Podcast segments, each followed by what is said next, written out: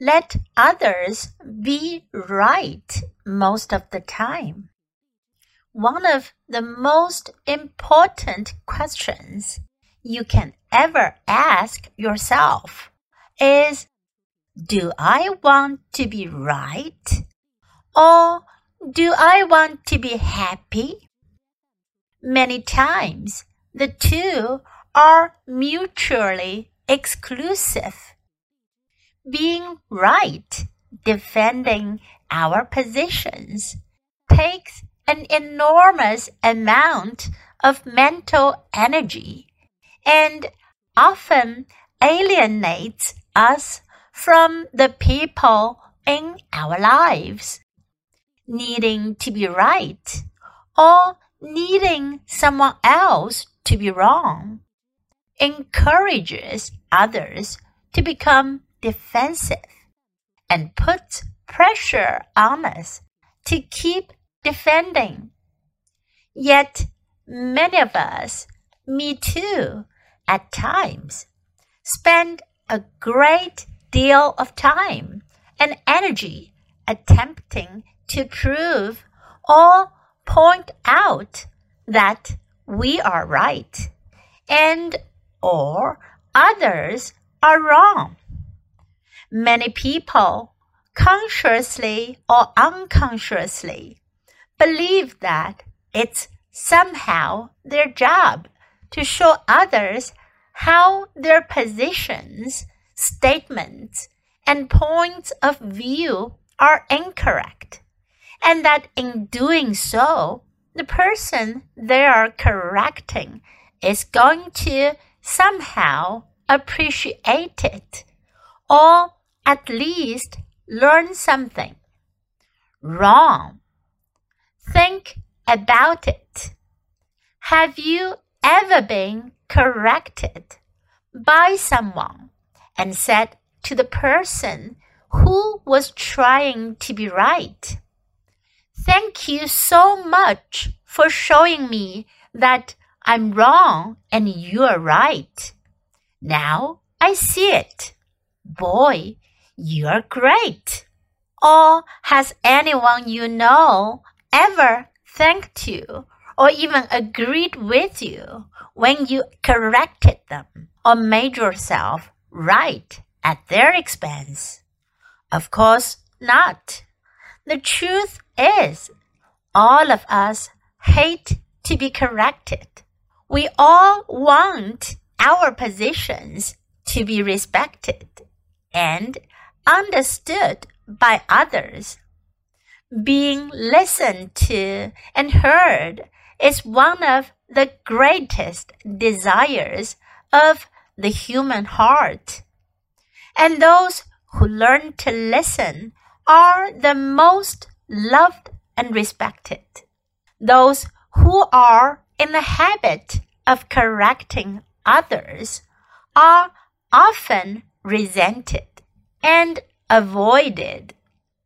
It's not that it's never appropriate to be right. Sometimes you genuinely need to be or want to be. Perhaps there are certain philosophical positions that you don't want to budge on, such as when you hear a racist comment. Here, it's important to speak your mind. Usually, however, it's just your ego creeping in and ruining an otherwise peaceful encounter. A habit of wanting or needing to be right.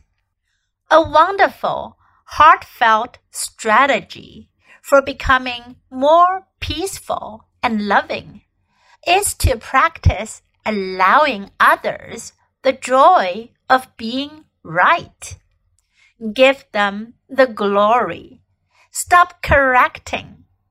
As hard as it may be to change this habit, it's worth any effort and practice it takes.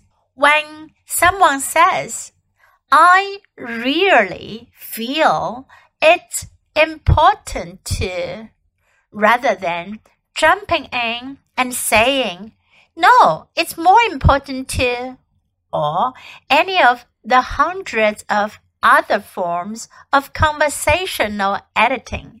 Simply let it go and allow their statement to stand. The people in your life will become less defensive and more loving.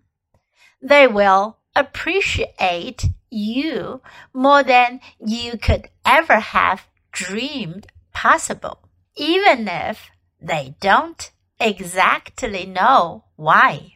You'll discover the joy of participating in and witnessing other people's happiness, which is far more rewarding than a battle of egos. You don't have to sacrifice your deepest philosophical truths or most heartfelt opinions.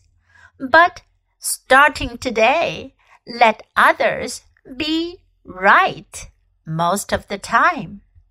Let others be right most of the time. One of the most important questions you can ever ask yourself is Do I want to be right or do I want to be happy? Many times, the two are mutually exclusive. Being right defending our positions takes an enormous amount of mental energy and often alienates us from the people in our lives. Needing to be right or needing someone else to be wrong encourages others to become defensive and puts pressure on us to keep defending. Yet, many of us, me too, at times, spend a great deal of time and energy attempting to prove or point out that we're right and all others are wrong.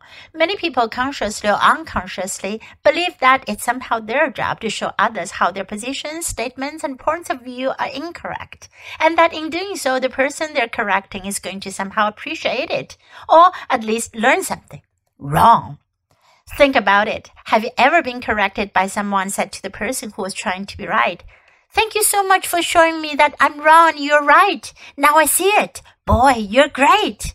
Or has anyone you know ever thanked you or even agreed with you when you corrected them or made yourself right at their expense? Of course not. The truth is, all of us hate to be corrected. We all want our positions to be respected and understood by others. Being listened to and heard is one of the greatest desires of the human heart, and those who learn to listen are the most loved and respected. Those who are in the habit of correcting others are often resented and avoided. It's not that it's never appropriate to be right. Sometimes you genuinely need to be or want to be. Perhaps there are certain philosophical positions you don't want to be budged on, such as when you hear a racist comment. Here, it's important to speak your mind. Usually, however, it's just your ego creeping in and ruining an otherwise peaceful encounter habit of wanting or needing to be right. A wonderful, heartfelt strategy for becoming more peaceful and loving is to practice allowing others the joy of being right. Give them the glory. Stop correcting. As hard as it may be to change this habit is worth any effort and practice it takes. When someone says, I really feel it's important to, rather than jumping in and saying, no, it's more important to, or any of the hundreds of other forms of conversational editing, simply let it go and allow their statement to stand. The people in your life will become less defensive and more loving. They will appreciate you more than you could ever have dreamed possible, even if they don't exactly know why. You'll discover the joy of participating in and witnessing other people's happiness, which is far more rewarding than a battle of egos. You don't have to sacrifice your deepest philosophical truths or most heartfelt opinions, but starting today, let others be right most of the time.